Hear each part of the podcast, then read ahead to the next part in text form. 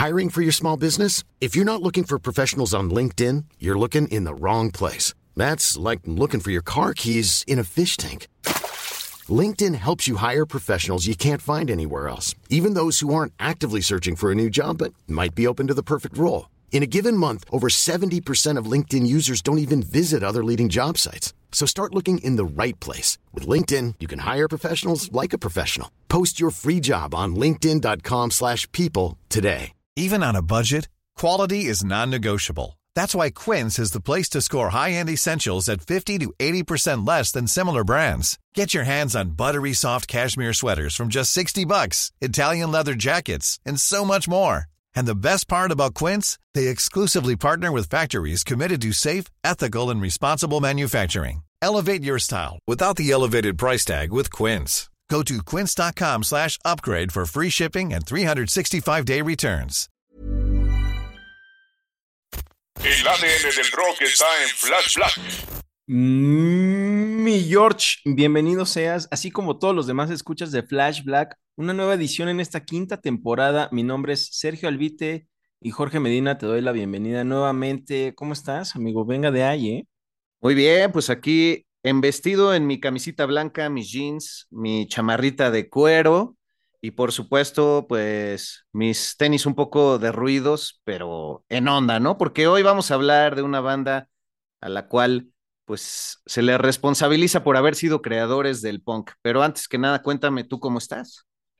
Hombre, muchas gracias, amigo. Pues yo muy bien. Eh, no estoy tan bien vestido como tú, ah, pero estoy muy emocionado de este episodio porque estaremos hablando de una banda gabacha que además creo que tiene mucha influencia en el rock mexicano y también en muchos otros estilos del rock mundial. Y pues estamos hablando de nada más y nada menos que de quién, amigo. Por favor, el honor es tuyo.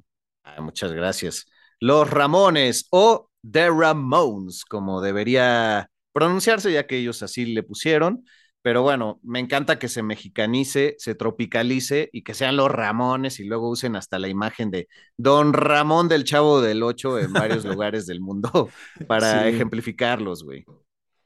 Sí, es una banda que, por ejemplo, yo conocí pues a finales de los 90, justo cuando ya se estaban separando, ya estaban terminando su carrera como banda. Me acuerdo que tenía un amigo en la prepa que era baterista y también tenía su banda de covers y decía, no, pues tocamos la de Durango 95 y de los Ramones. Y yo, ah, pues chido, ¿no? Y yo estaba en la onda de Green Day y Offspring, que irónicamente pues eran bandas influenciadas por Ramones. Claro. O sea, no pudieron chance casi existir si no hubiera sido por ellos. Y que tocaban de ellos y pues ya, como que no le prestaba mucha atención. Después como que veía noticias de ellos en MTV Latinoamérica, que ya estaban cerrando su, pues su carrera y estaban haciendo un tour por Argentina, Brasil. Y yo, pues órale, ¿quiénes son? Pero realmente creo que fue como hasta los 2000, o sea, como hasta mis veintitantos que ya le fui entrando de lleno, pero yo creo que ya así bien, bien, bien, pues tal vez la década pasada. Sí, la verdad es que tiene algunas capas que se van revelando con el paso del tiempo, pero creo que también influye en qué etapa de la vida te hayan topado. Muchos quizás hemos usado playeritas de los Ramones sin realmente haberle entrado a su discografía completa en alguna etapa de nuestra vida. Yo hasta que llegué a la radio fue que me clavé mucho en sus historias, sobre todo porque recuerdo que la muerte de Didi Ramón, quien era el bajista, y posteriormente eh, Tommy Ramón, quien fue el baterista en la primera etapa, fallecieron y pues fue todo un revuelo ahí en la estación y se les honró como se debe, ¿no? Aunque la mayoría de los iniciadores de esta banda, dígase Joey, Johnny y Didi, murieron casi a inicios del siglo XXI. Entre el 2001 y 2004 se nos fueron todos y ya Tommy se fue hasta el eh, 2014, ¿no? Pero, pero creo que no ha habido otra banda que utilice ese concepto como de ponerse el nombre de su banda como apellido de todos los miembros de la banda, ¿no? Digo, a, a excepción de los Castro acá en México, pues que sí eran los Castro, ¿no? Bueno, tal vez los, los Ayala también. Ándale. Eh, mm, pues sí, no, en el rock creo que no, nadie como ellos. Que sean Didi Ramón, Marky Ramón, Tommy Ramón, eh, Joey Ramón, Johnny Ramón, CJ Ramón. no, la neta no. Y, y, también muchas bandas inspiradas por ellos. Eh, recuerdo que Motorhead tiene una canción que se llama Ramones, pero es así como, es un acrónimo, exacto. Es un acrónimo esa rola, exacto. Y, y, pues porque Motorhead era también pues fan de la, esta banda y también, como lo mencionas, tenían un estilo muy peculiar en la vestimenta porque se vestían similar, uniformados, pero a la vez como muy relajados, ¿no? Eran jeans ajustados azules, tenis viejos blancos o Converse negros y una chamarrita ahí como de cuero negra. Y pues lo más relevante e importante, también su peinado, ¿no? Que parecía como de señora. Ahora, de señora de, pues de esa época de los 70, ¿no? No quiero entrar en polémica.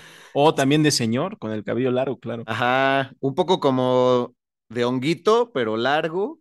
Y bueno, yo y Ramón sí como de señora, y pues lamentablemente con este flequito que estuvo muy de moda también recientemente entre pues algunas chavas, ¿no? Que es así como que parece que se lo cortan con regla arriba de la ceja. sí. Y pues sus característicos lentes oscuros, ¿no? Por parte de este cantante. Eh, la agrupación que surge en el 74 en un verano, todos eran vecinos ahí en, en el área de Queens, en Nueva York. Y además me encanta que el nombre lo toman a partir de que se entera, sobre todo Didi Ramón, que era muy fan de los Beatles, todos ellos muy, muy fans de las primeras etapas del rock and roll. Y bueno, se entera de que el señor Paul McCartney, a la hora de firmar su nombre en los hoteles, pues se ponía Paul Ramone o Ramón. Y entonces, pues creo que también queda excelso para la cultura italoamericana que estaba y está tan presente desde hace ya pues algunos siglos, me atrevería a decir, en Estados Unidos, ¿no? Y, de ahí viene el nombre, güey, es, es una genialidad. Órale, eso sí lo desconocía. Yo creí que era más como por una onda de que conocían algún latino así de Ramón, ya sabes. Pero está súper padre. Eh, mm, y también hablando del logo, tienen como un emblema muy característico que tiene un águila ahí también que, pues yo creo que refleja también un poco de esto del, eh, pues, ser muy americano, de acuerdo a ellos, ¿no? Que ya sabes que según ellos Estados Unidos es América. Sí. Eh, pero bueno, sale como que también la bandera, las estrellas, pero es algo que está muy padre y de hecho es algo que también por ahí tiene que ver pues con México, si, si lo hablamos más a detalle, que lo mencionamos más adelantito. Eh, y por ejemplo, Marquis Ramón, que es un baterista que yo siempre he considerado pues muy bueno porque toca muy rápido y toca así sin, sin, parece que sin cansarse. Y eso es algo que, por ejemplo, yo como baterista, al tocar esos 32 avos, 16 avos en los contratiempos, en una canción de punk es así, ¡ah! Es de mucha práctica y también mucha técnica. Algo que también se le cuestionaba a esta banda, que pues nunca se les consideró como grandes músicos en el aspecto de virtuosismo, pero sí grandes artistas, ¿no?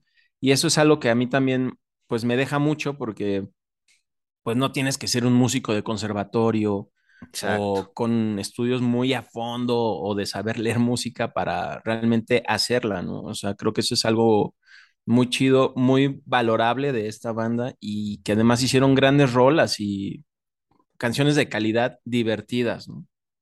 Muy divertidas y muy aceleradas.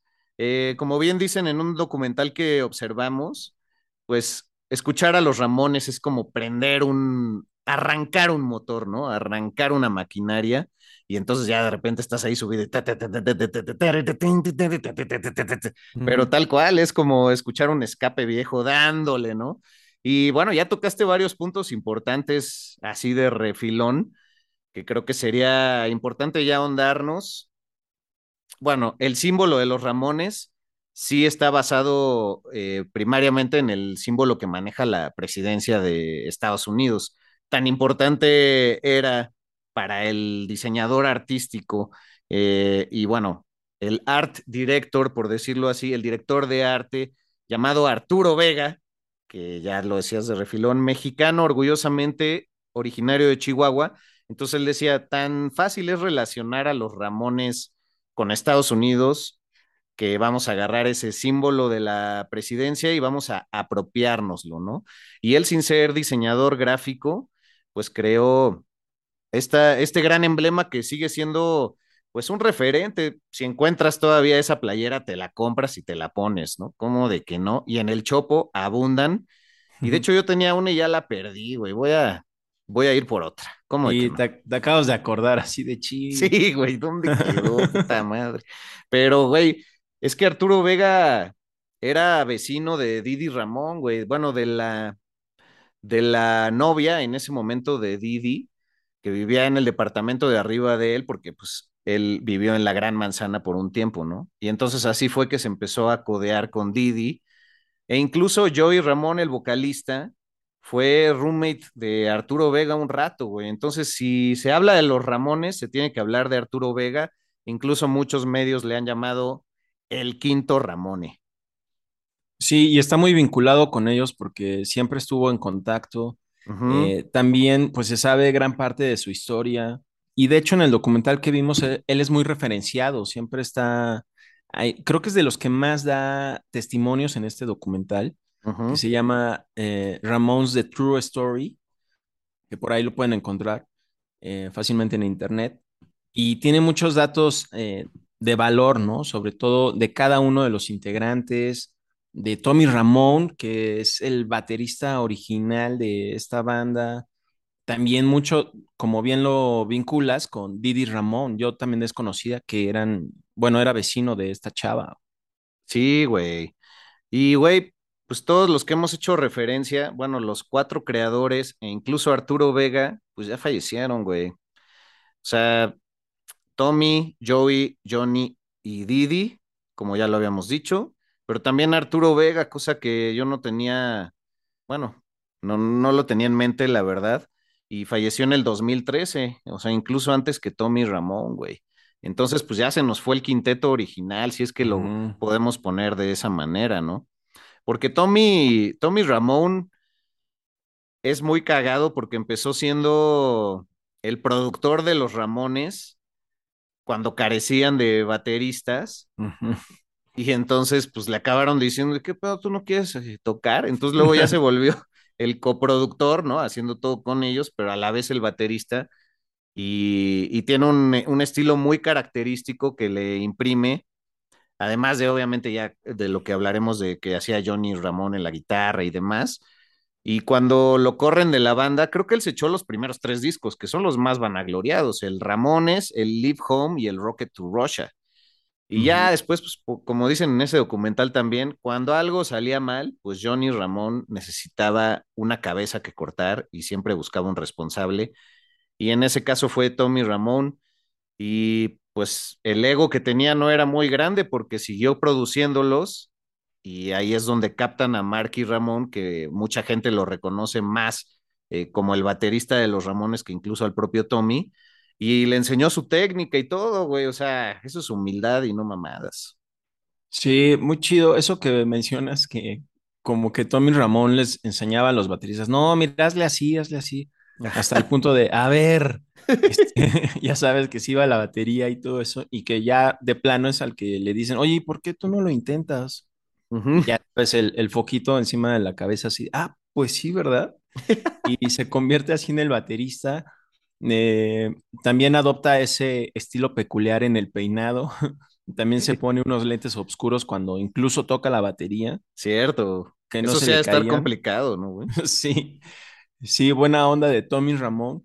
Y sí, también eh, investigué que cuando ya se va de la banda, como bien dices, pues muy noble de su parte porque pues sí quiere seguir vinculado con los Ramones, pero se va porque también ya está como un poquito cansado y estresado de todo lo que pues conlleva a un grupo de esta magnitud en ese momento, que es estar arreando casi a los demás, así de, güey, por favor, ven a ensayar, yo qué sé, cositas así.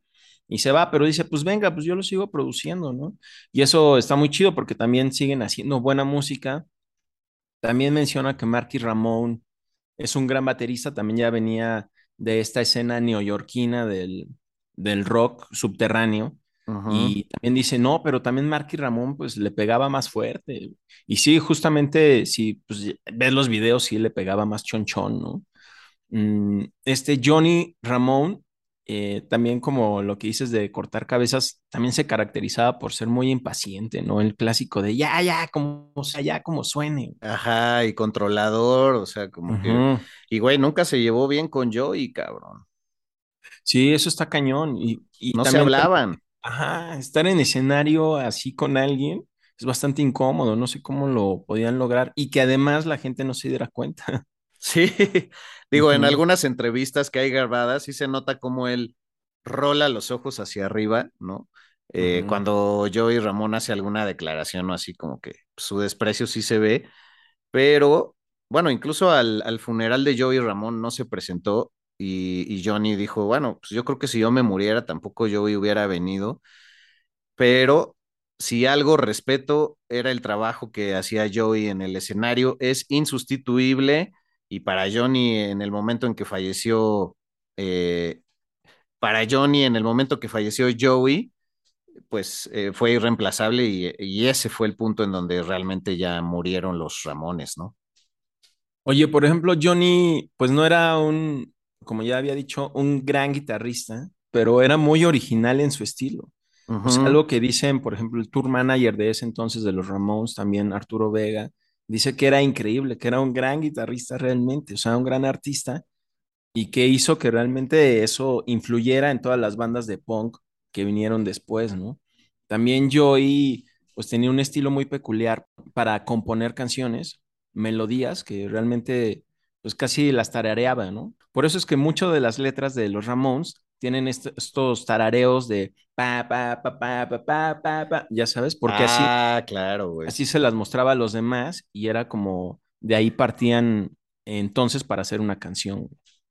Ah, excelente dato ese, güey. Sí, no, no lo registré igual que tú, pero es que yo creo que los adjetivos sobran para los Ramones, o sea, hacían magia juntos, eran auténticos, ¿no? Tenían mucha actitud, pero a pesar de no ser virtuosos, en los instrumentos, pues tenían esta inteligencia para lograr una simplicidad y creo que sí, eh, aunado a lo que dices de, Johnny, pues la velocidad que le imprimía a su interpretación se volvió eh, lo, que, lo que fue un ícono para muchas bandas y un referente.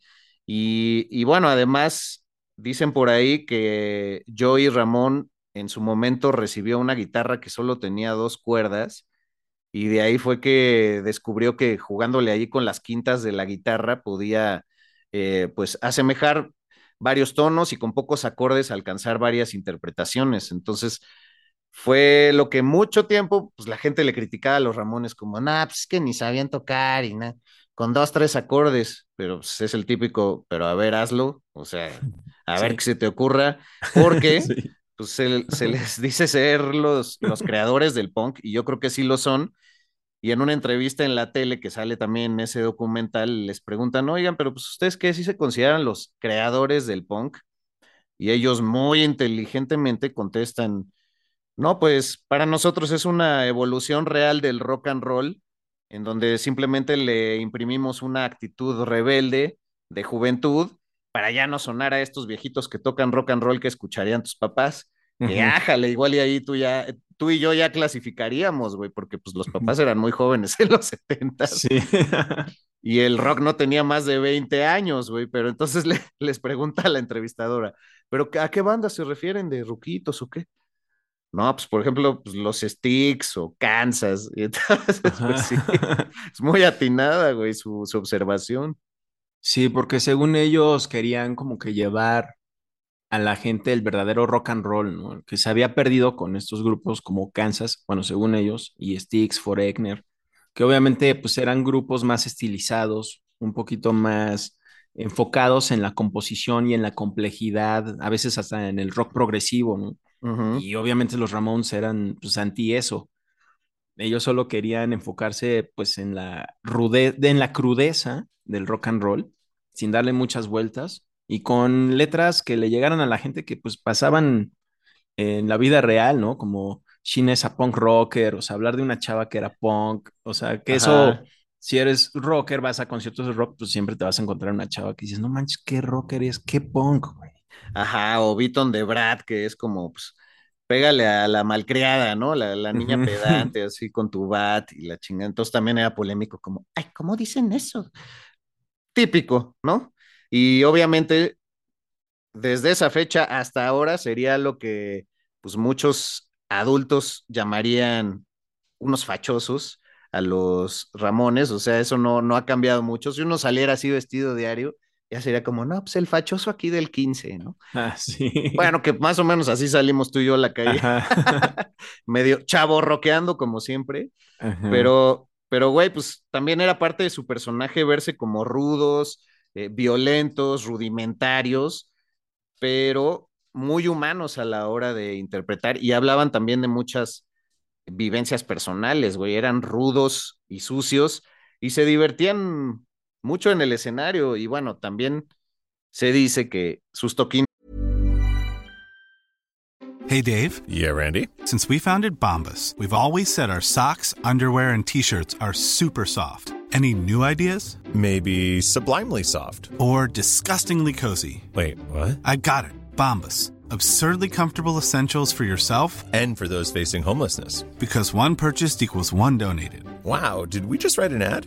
Yes. Bombas. Big comfort for everyone. Go to bombas.com slash ACAST and use code ACAST for 20% off your first purchase. If you thought the only way to get a more defined jawline with natural looking results was through surgery, think again. Juvederm Volux XC is a non surgical injectable gel filler that improves moderate to severe loss of jawline definition and can help you achieve natural looking results with little downtime. Even better, this improved definition lasts up to one year with optimal treatment. No maintenance required. Improve jawline definition for a smooth, sculpted look with Juvederm Volux XC. For important safety information and to find a licensed specialist, visit juvederm.com. That's J U V E D E R M.com. Not for people with severe allergic reactions, allergies to lidocaine, or the proteins used in Juvederm. Common side effects include injection site redness, swelling, pain, tenderness, firmness, lumps, bumps, bruising, discoloration, or itching. There's a risk of unintentional injection into a blood vessel, which can cause vision abnormalities, blindness, stroke, temporary scabs, or scarring. Talk to a licensed specialist to find out if it's right for you.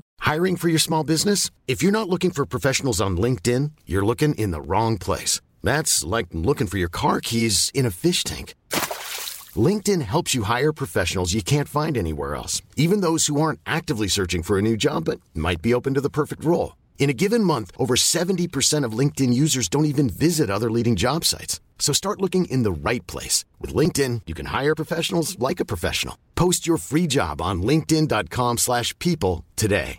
When you're ready to pop the question, the last thing you want to do is second guess the ring. At Bluenile.com, you can design a one of a kind ring with the ease and convenience of shopping online. Choose your diamond and setting. When you find the one, you'll get it delivered right to your door. Go to Bluenile.com and use promo code LISTEN to get $50 off your purchase of $500 or more. That's code LISTEN at Bluenile.com for $50 off your purchase. Bluenile.com code LISTEN. duraban alrededor de 40 minutos, eran rápidos, no había pausas, siempre era Didi Ramón el que, one, two, three, four, y siguiente canción. Entonces duraban poco, pero pues está calculado que alrededor de 2.200, un poco más, presentaciones en vivo hicieron en toda su carrera, lo que significaría que cada tres días tenían un toquín más o menos. O sea, imagínate, es un check. Sí, eso fue algo que llamaba mucho la atención en sus conciertos en vivo de, pues ni siquiera decir nada, ¿no? Eh, bueno, eso es algo que el dueño, por ejemplo, del CBGB, este legendario lugar de rock en Nueva York, empezó a decir de los Ramones que en su primera presentación fueron un desastre. Ah, se gritaban entre ellos, así ya en el concierto, ¿no? Así como que no, así no va y que eh, no te- empezaban bien la canción, la volvían a, a hacer y todo eso, pero que al mismo tiempo, como no hablaban al público y se, y se iban directo entre rola y rola, eso fue algo que pues le empezó a interesar a la gente, quién sabe por qué. Porque bueno, así de, se evitaban el, ¿cómo están? No los escucho, ya sabes. Entonces, Sí. creo que eso también los caracterizó mucho. Eh, y bueno, también el, ahorita que mencionaste el 1, 2, 3, 4, me recordó a cuando también aparecen en el, en la serie esta animada de Los Simpson, Ah, que tocan en el cumpleaños del señor Burns, que también es muy representativo porque ahora ya todos se felicitan con, con ese audio. güey. sí es cierto, güey. Le tocan el Happy Birthday al señor Burns, los Ramones animados en Los Simpson. güey. Ah, incluso tú con tu banda es el que tocan, ¿no? Ahí de. ¿Quién son los cumpleaños aquí del lugar? ¿O no? Sí, sí, sí, así le hacemos. Así le hacemos Revelando ahí tus cartas. Que también, por cierto, ustedes acaban de incorporar Pet Cemetery, güey.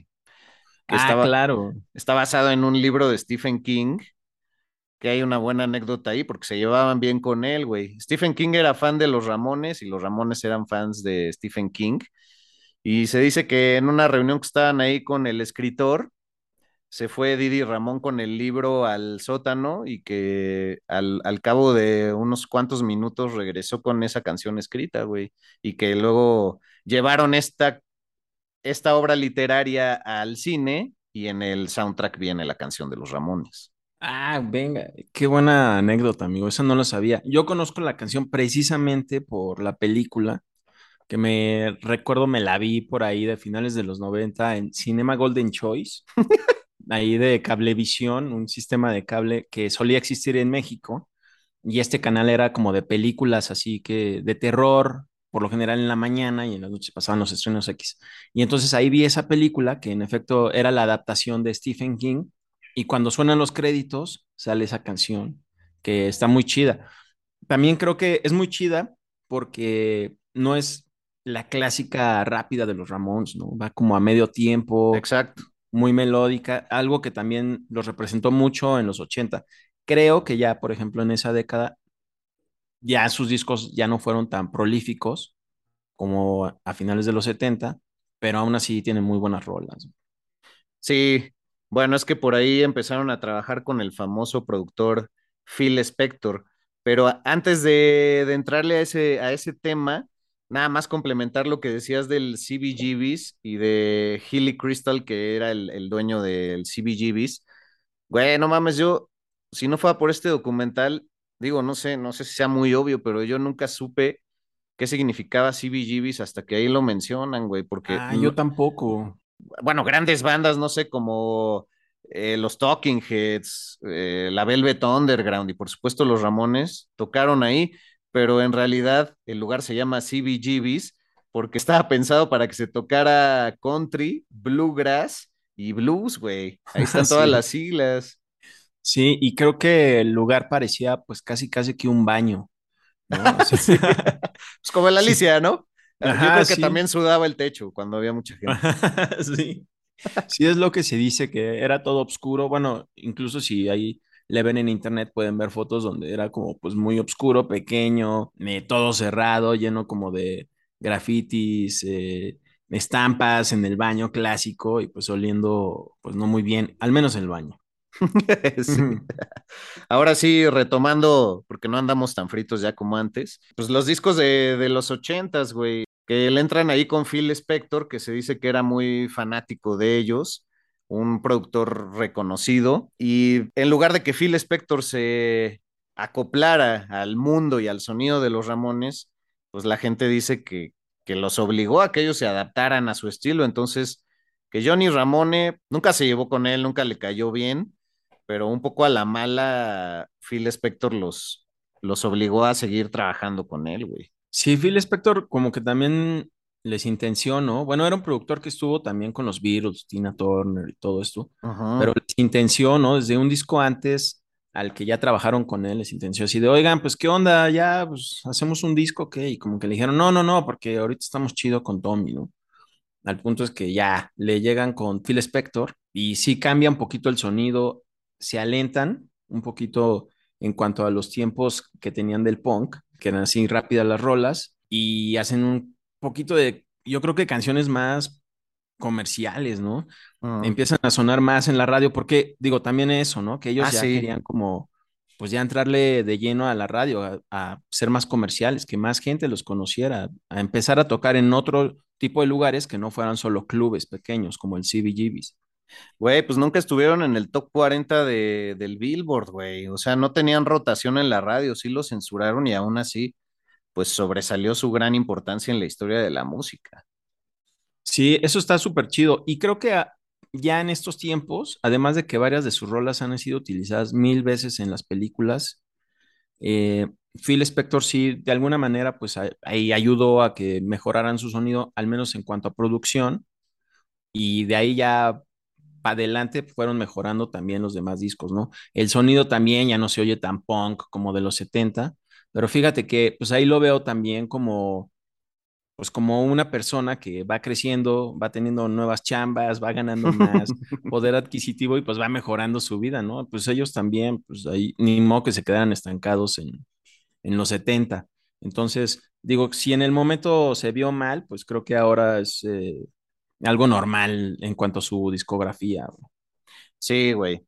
Eh, digo, es hasta el segundo disco donde los toma la Side Records, que luego se volvió la, la Rhino, pero, pero sí tienen todo este historial. Y, güey, olvidamos mencionar la anécdota de, si quieres, dila de cómo Phil Spector los obligó un día a seguir grabando, güey. Ah, sí, precisamente la, para el primer disco que hacen juntos, eh, pues como él era muy clavado en la producción, los hacía repetir las tomas así como mil veces, ¿no? Así, ah, sí, salió bien, pero échate otra, ¿no? Entonces los hacía así repetir las rolas. Ellos, obviamente, pues una banda de punk estaban acostumbrados a, hacer una toma ya, ¿no? Sobre todo Johnny Ramón, que era muy impaciente, él no le importaba eso.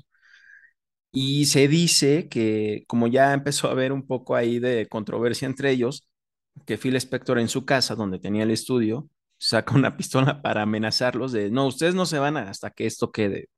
Que Entonces- no se van. Ajá, y que según esto los apuntó con el arma y todo eso. Marquis Ramón dice que eso no pasó, que sí, en efecto, había armas en la casa de Phil Spector, pero que nunca los amenazó tal cual, así en la cabeza. Eso es lo que se dice, pero todos los demás dijeron que sí, que Spector sí los amenazó así. Sí, de hecho hay versiones de que le puso el arma en la cabeza. Unos dicen que a Johnny y otros dicen que a Didi Ramón, güey. Muy fuerte eso, ¿eh?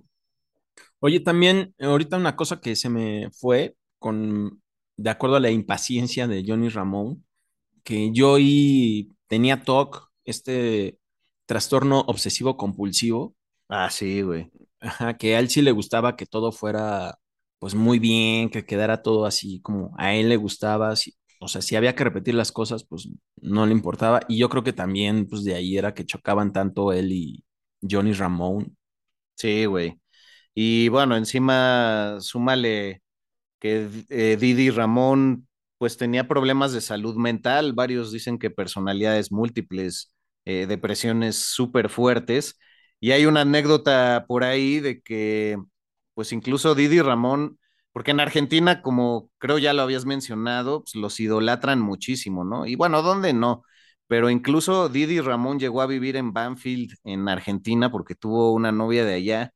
Y no recuerdo dónde lo vi, ya tiene varios meses o años, eh, que, que alguien fue a entrevistar a Didi Ramón y que vivía realmente en condiciones súper sombrías y en un cuchitril, o sea, que era un asco ir a su casa y que pues era un reflejo total de, bueno, eso suelen decir los psicólogos, ¿no? Que nuestra casa es un poco un reflejo de cómo anda nuestra mente y nuestro interior, pero, pero güey, o sea, hasta la fecha Marquis Ramón sigue dando entrevistas ahí en, en Argentina, ama ir a Argentina, ya lo dijimos, pero fue el que reemplazó a, a Tommy, pero también su imagen, eh, su fisonomía, pues es mucho más relacionada como con, con el, con el típico físico de los Ramones.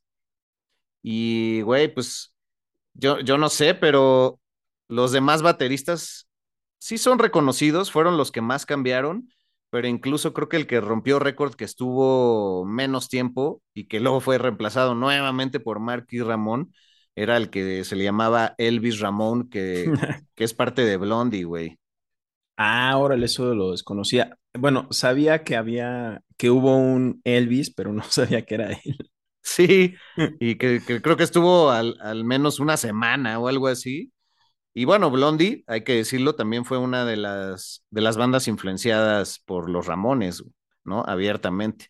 Los Talking Heads, yo también me atrevería a decir, muchas bandas de New Wave. Y bueno, también hay que decir que fuera del rock and roll inicial que hacía el verdadero Elvis, el Rey, eh, Little Richard y todos estos personajes, pues también fueron los Stooges y MC5 quienes desde Estados Unidos en Detroit, con esta actitud punk, sin todavía llamarse punk, fue que pues embarraron de esa emoción a los Ramones y por eso lograron realizar lo que realizaron, güey. Oye, muy chido eso que mencionas de Marquis Ramón, quien por cierto después estuvo tocando en Argentina, en México, con su proyecto, digamos, casi tributo a los Ramones que se llamaba Marquis Ramones Blitzkrieg. Ajá, y también recuerdo que estuvo acá en México en el Hard Rock Live, cuando existía un pequeño lugar que era del restaurante Hard Rock. Ah, sí, güey. También hubo un proyecto, creo que todavía con otros miembros de los Ramones originales, que se llamaba Los Remains, ¿no? Como los restos, güey. Algo así. Ah, sí. Y, bueno, también hay una versión mexicana, ¿no, güey? Ah, sí, sí, sí. Eh, fíjate que es una banda mexicana que se llama Rebel de Punk. Y, o que, de hecho, si lo lees, es Rebel de, nada que ver con RBD o esta banda de la novela mexicana de pop.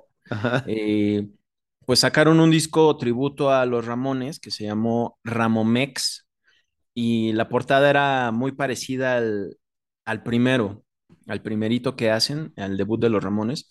Y es lo mismo, son las mismas rolas de los Ramones, solamente que las letras son en español. Entonces es I wanna be sedated, es quiero estar sedado o algo así. Ah, qué chingón, güey. y pues ese, ese disco de Ramomex no está en Spotify, pero pueden encontrarlo así, tal cual, poniendo Ramomex en, en YouTube. Oye, y pues ya hablando de, México y los Ramones, sin afán de imitar al buen Gus Índigo de ahí de TikTok, que es el güey que te dice, te lo cuento chinga, que es así de que le preguntan puras anécdotas cagadas del rock. Puta, ojalá un día pudiéramos tener ese güey aquí, güey. Pero pues sí, los Ramones sí se presentaron en México y fue en el año 1992 y lo hicieron en el ex balneario de Pantitlán. Seguramente hay mucha gente que recuerda ese toquín, güey. Ha de haber sido un, pinche caos, güey. sí, además seguramente el lugar ni estaba adecuado para conciertos, como muchos lugares en esa época que eran pues arenas que, para lucha libre o algo así, y pues así los usaban para los conciertos, así se improvisaban. Puta, pues no, no, sé si me hubiera encantado estar ahí, pero pues cuando se hace historia, se hace historia, güey. Sí, y también recuerdo que ya hacia finales de los 90, por ahí del 97, 98, si no me equivoco, eh, cuando pues MTV todavía hacía y que aún se mantiene organizando este evento de los MTV Music Awards, que iban grandes luminarias y que sí era todo un suceso verlo, ya sabes, eh, que estaba Marilyn Manson y todas las grandes luminarias, sale a presentar un premio Bono y The Edge de YouTube. Ah. sí, sí, sí, y al momento en que salen en el escenario, así, no sé si eso estaba en el guion, pero pues se jalan a los Ramones, a los que todavía estaban vivos, y ahí todavía estaba Joey Ramón.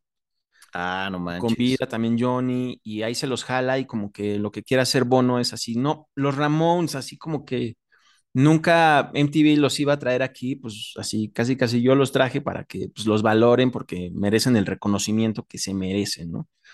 Y pues ahí, ahí está ese, esa anécdota de los Ramones en, en MTV, en los Music Awards. Ah, y aparte que lo viste en vivo, ¿no? Yo, yo no me acordaba de eso, güey.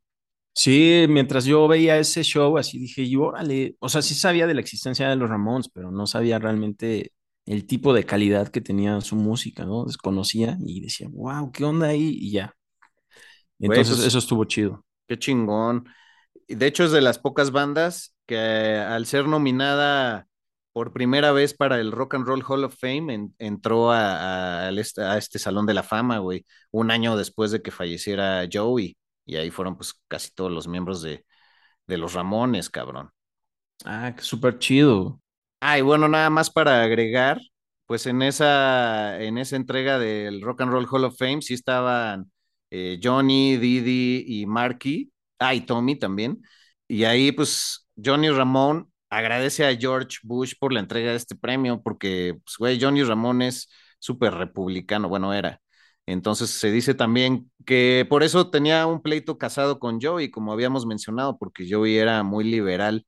Y bueno, pues Didi en ese momento, ¿por qué no? Agradeció a sí mismo. ¿Por qué no? Voy a agradecer a mi propio talento. Chingón. Le agradeció al otro D, o sea, porque ya era D, D Ramón. tutu. Super tutu. Oye, pues creo que ya eh, le, les visitamos muy chingón a los Ramones para que le entren, ya tienen anécdotas que contar en sus noches de, de braille, de que no, ¿te sabías esto de los Ramones? ¿No? ¿O cómo ves? Bueno, y también clásico que cuando se quieren ver muy rockers, cualquier persona, y van a las reuniones, pues se van vestidos como los Ramones. Ah, sí. ¿No? Así, pues la verdad es que no está muy difícil, los jeans y la chamarra negra de cuero. Y bueno, ya que había dicho que muchas de sus canciones han salido en películas. Ahorita me acordé también de, además de Pet Cemetery, pues está la, esta película de Jack Black, la de School of Rock, ahí también sale. En las películas de Spider-Man, las nuevas que han hecho de Marvel, ahí también salen varias de los Ramones.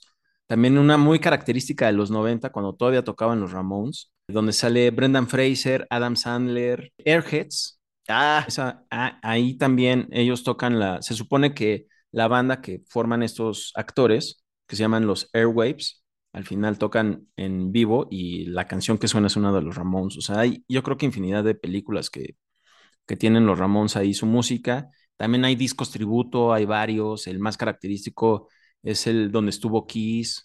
Ahí yo creo que a principios de los 2000, casi a la par de la muerte de Joey Ramone. Wow. hay varios. Sí, sí, sí, está, está muy chido. ¿eh? Y grandes luminares también.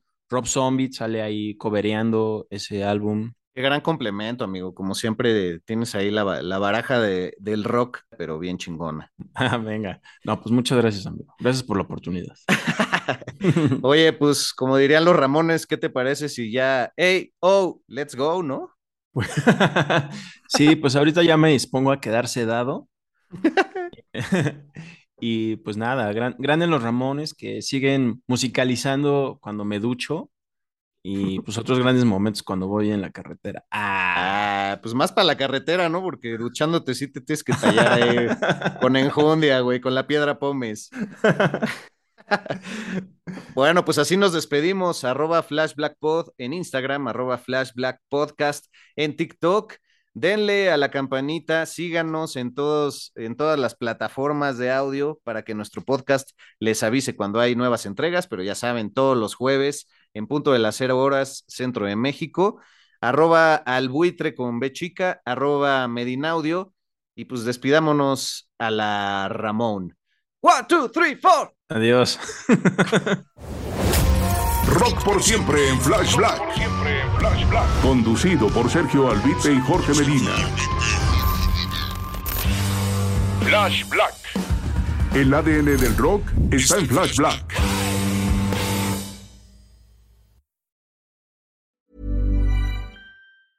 Mom deserves the best, and there's no better place to shop for Mother's Day than Whole Foods Market. They're your destination for unbeatable savings, from premium gifts to show-stopping flowers and irresistible desserts. Start by saving 33% with Prime on all body care and candles. Then get a 15-stem bunch of tulips for just $9.99 each with Prime. Round out Mom's menu with festive rosé, irresistible berry chantilly cake, and more special treats. Come celebrate Mother's Day at Whole Foods Market. Hey, it's Danny Pellegrino from Everything Iconic. Ready to upgrade your style game without blowing your budget? Check out Quince. They've got all the good stuff shirts and polos, activewear, and fine leather goods, all at 50 to 80% less than other high end brands. And the best part? They're all about safe, ethical, and responsible manufacturing. Get that luxury vibe without the luxury price tag. Hit up quince.com slash upgrade for free shipping and 365 day returns on your next order. That's quince.com slash upgrade. Hi, I'm Daniel, founder of Pretty Litter. Cats and cat owners deserve better than any old fashioned litter. That's why I teamed up with scientists and veterinarians to create Pretty Litter. Its innovative crystal formula has superior odor control and weighs up to 80% less than clay litter. Pretty Litter even monitors health by changing colors to help detect early signs of potential illness. It's the world's smartest kitty litter. Go to prettylitter.com and use code ACAST for 20% off your first order and a free cat toy. Terms and conditions apply. See site for details.